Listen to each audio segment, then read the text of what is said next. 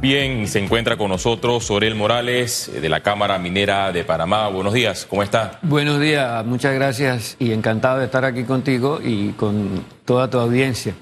Ha pasado ya semanas desde que conocimos el fallo de la Corte Suprema de Justicia que declaró la inconstitucionalidad del contrato minero.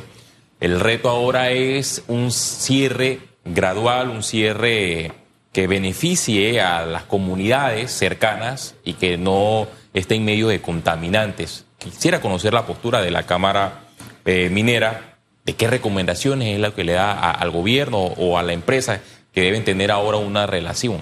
Bueno, hay que aclarar una cosa, las comunidades ahorita no están en medio de ningún contaminante. El, problema surge si la mina no se cierra adecuadamente. Para cerrar la mina, eh, eh, yo he visto muchos cálculos alegres por allí. Yo soy ingeniero de minas este, y, a nosotros los ingenieros de mina, eh, eh, cuando hablamos de minería, hay por ahí quien dice que nosotros no sabemos de minería, sino que, que son otros profesionales de otras áreas los que saben. Y yo creo que hay que, hay que dar paso a las cosas como son. El tema es el siguiente, el, el, si el cierre no se hace como debe hacerse el cierre, van a haber problemas, pueden haber problemas de contaminación, puede incluso darse un desastre ambiental. Porque ¿qué es lo que pasa? Eh, este caso de Panamá, con el cierre repentino de una mina a tres, tres años, casi cuatro años de operación, es inédito en el mundo. Y hay quienes lo definen, yo tengo muchos amigos de América Latina, que me llaman y me preguntan cómo es esto. Esto no es solamente inédito, sino también insólito que este tipo de cosas se con, con el cierre de una mina. Es decir, encima que eh, constituye el 5% del Producto Interno Bruto y el 80% de las exportaciones de un país. ¿Ok? Entonces, eh, para hacer el cierre de la mina hay que seguir muchos pasos. Primero, hay que evaluar en este momento qué es lo que se tiene. Es decir, en qué punto de la operación se va, en qué punto estamos en este momento en materia estructural, en materia física, en materia química, en la mina. Y de qué manera también, o sea, hay que saber exactamente cuál es la línea base y también en la parte económica, social y en la parte ambiental porque la mina en este momento está reforestando áreas, no solamente dentro del área de concesión, sino fuera del área de concesión. Se está encargando también de la protección de muchas áreas protegidas, el 20% de las áreas protegidas del país. Hay que ver cómo se hace ahora. Si se saca la mina en esas áreas protegidas donde la mina se encargaba de proteger, de, de llevar los planes de conservación, se van a quedar sin eso. Eh, el tema social en los alrededores. ¿Qué se va a hacer con, em, con, esas personas? ¿Qué se va a hacer con esta cantidad de profesionales que incluso la mina ha educado y que ha, y que ha especializado en temas de minería también? Entonces, o en cosas que tienen que ver con la operación de la mina. Entonces, es una cantidad de factores que hay que tener en consideración. Pero el más eh, todos bien complejos, pero el más complejo es el del cierre físico de la mina. ¿Por qué? Porque en minería los cierres se dan de manera progresiva. Es decir, en la medida en que tú vas operando la mina, tú vas haciendo, cerrando áreas que abandonan, pero además la misma operación de la mina te sirve para ir construyendo la presa de relave. Construir una presa de relave es una estructura, es una estructura que tiene un diseño original, pero que debido a la, eh, eh, eh, a la, heterogeneidad del material, tiene que irse monitoreando, tiene que irse construyendo con ese material que se está sacando. Es parte del material que se está sacando de el pit, es decir, del hueco de la mina donde se extraen los minerales, parte del mineral que no tiene, el que no tiene cobre, el que tiene cobre se exporta, pero el que no tiene cobre es el mineral de desperdicio, mineral molido que pasa por el proceso, que es el que entonces se utiliza para construir la presa de relave. Que resulta que con la mina detenida, entonces, ¿de dónde sacamos el material para culminar la presa de relave. Una presa tú no la puedes dejar a medio construir. Entonces, tenemos una presa enorme que hay que ver cómo se cierra, cómo se termina de construir, considerando los aspectos de diseño y también considerando que eh, no se puede dejar a medias. ¿De dónde saldrán los recursos para darle mantenimiento a esta tienda de relave y cuánto cuesta anualmente el mantenimiento aproximado?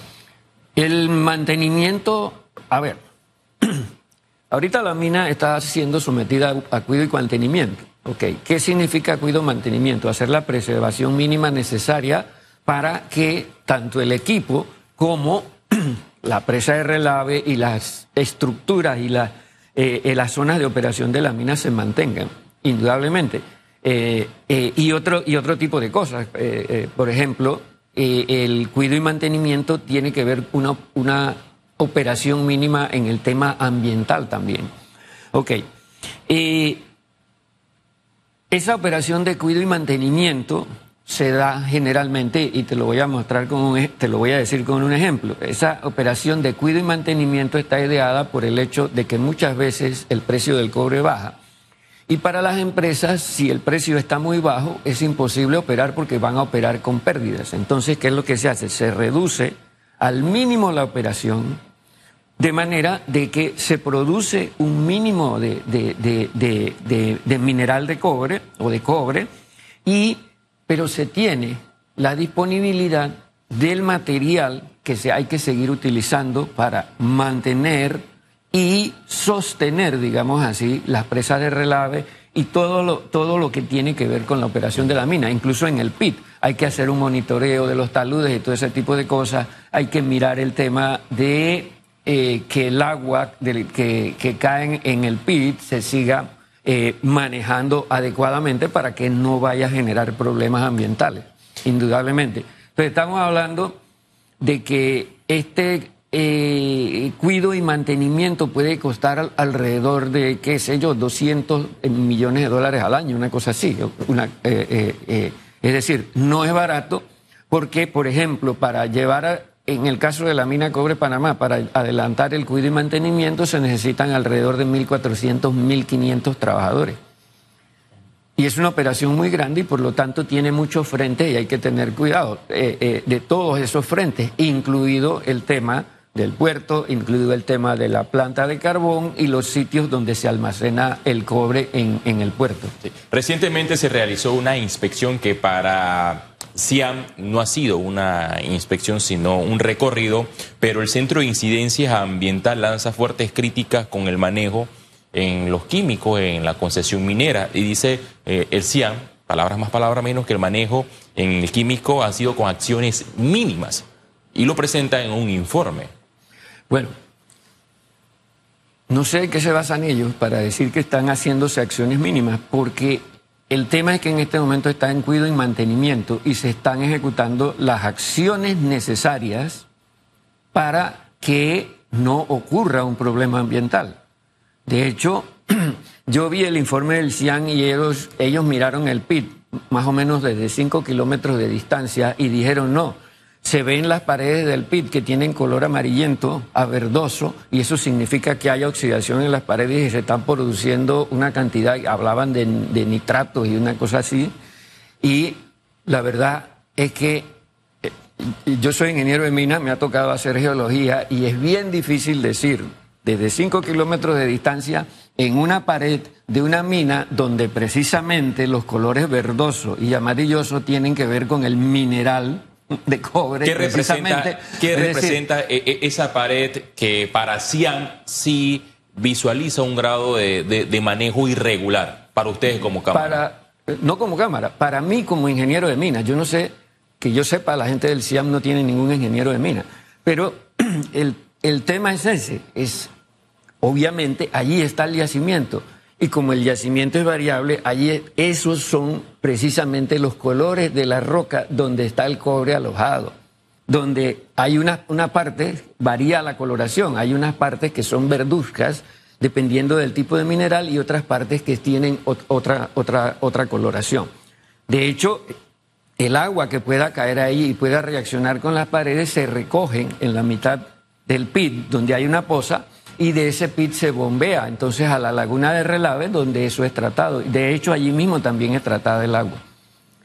Y este, nosotros conocemos y hemos visto los informes que se han presentado de monitoreo y de, toda la operación de la mina y nunca ha habido un informe que diga que hay algún tipo de contaminación.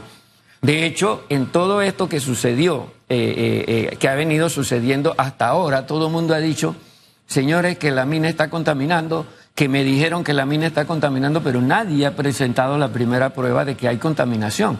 Y yo le aseguro a usted que donde hubiese una prueba de, realmente de la contaminación de la mina ya la habían presentado por todos lados.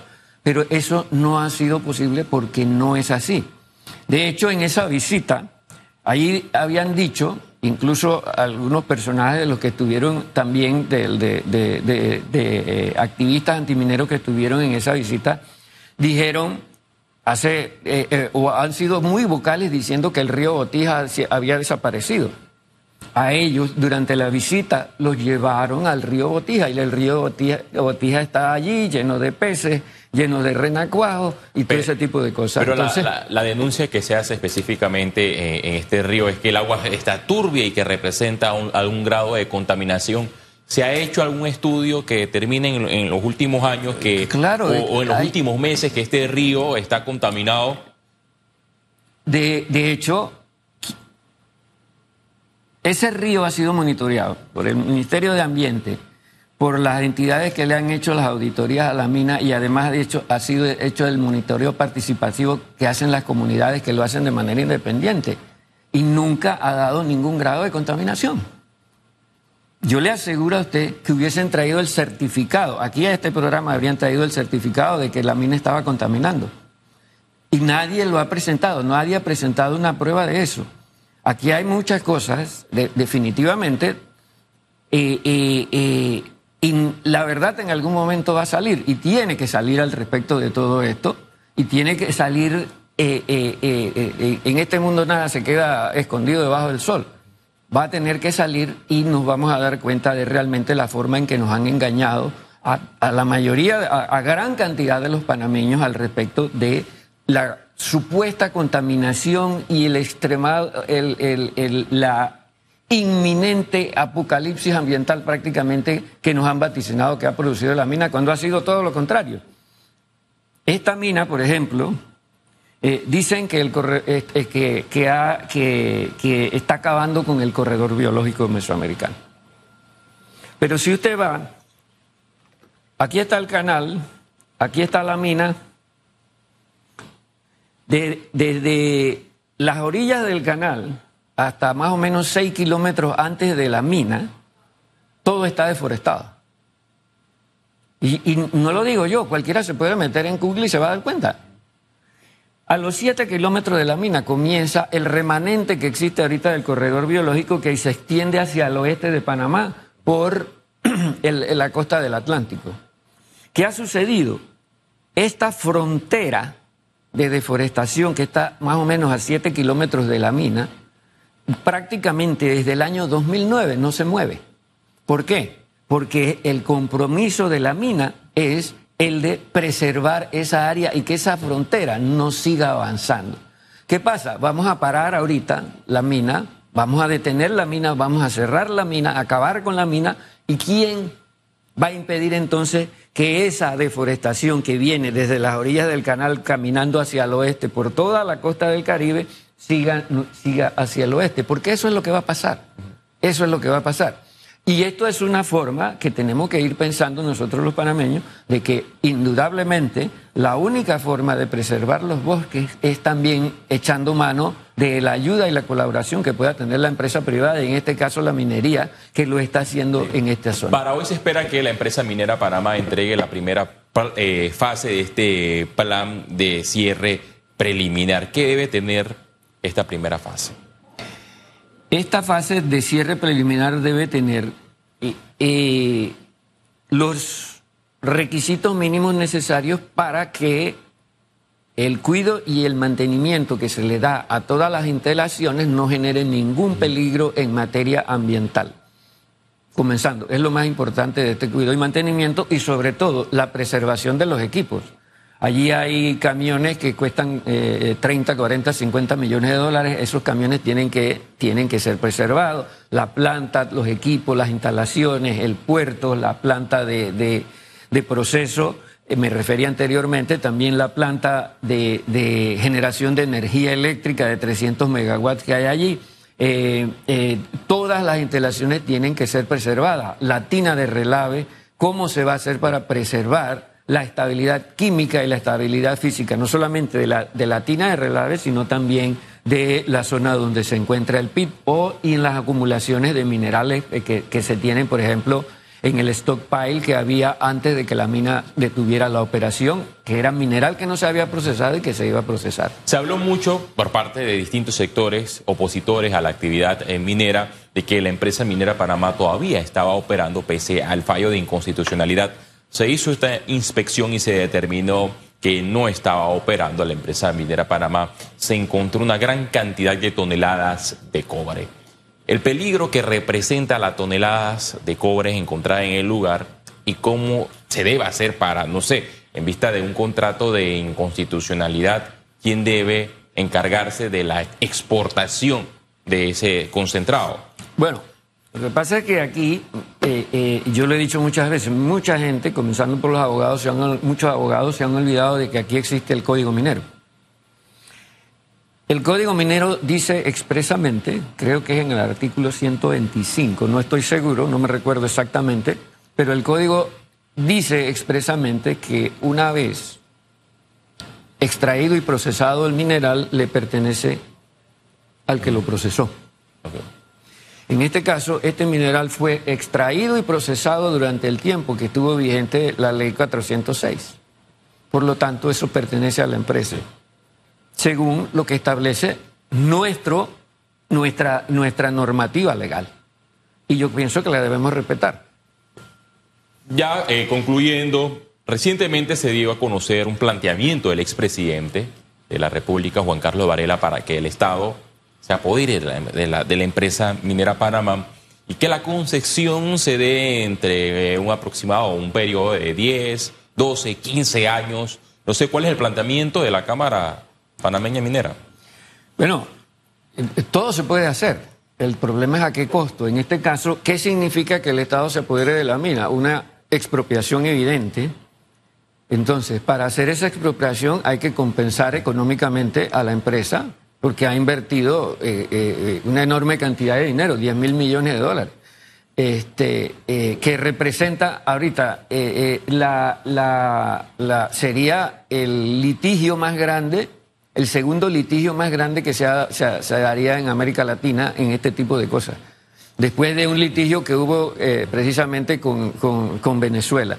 Entonces, este, el tema es entonces con qué pagamos esa indemnización que hay que pagarle a la empresa o, de hecho, ya existen eh, eh, cuatro demandas de arbitraje en contra del país relacionadas con esto. Gracias, señor Sorel eh, Morales de la Cámara Minera de Panamá por su participación en radiografía, tomando en cuenta que también nos acercamos a un proceso democrático electoral y he escuchado las declaraciones de los candidatos presidenciales. Son pocos los que quieren darle continuidad a la concesión minera. La mayoría eh, se opone y dicen que van a respetar el fallo que declaró la inconstitucionalidad. 25 artículos eh, violados en este contrato entre el Estado panameño y Minera Panamá. Gracias por su participación. Eso es lo que dice el fallo. Eh, eh, en radiografía, pero en un Estado de Derecho hay que respetar la máxima corporación de, justicia. Ni modo. Eh, desafortunadamente, arriba de la Corporación de Justicia están los tribunales de Derecho Internacional. Pero bueno, es parte del derecho, se debe acatar el fallo con la máxima corporación de justicia y bien, si no van a acatar el fallo, deben recurrir a las instancias internacionales y allá entonces se van a dirimir esta causa.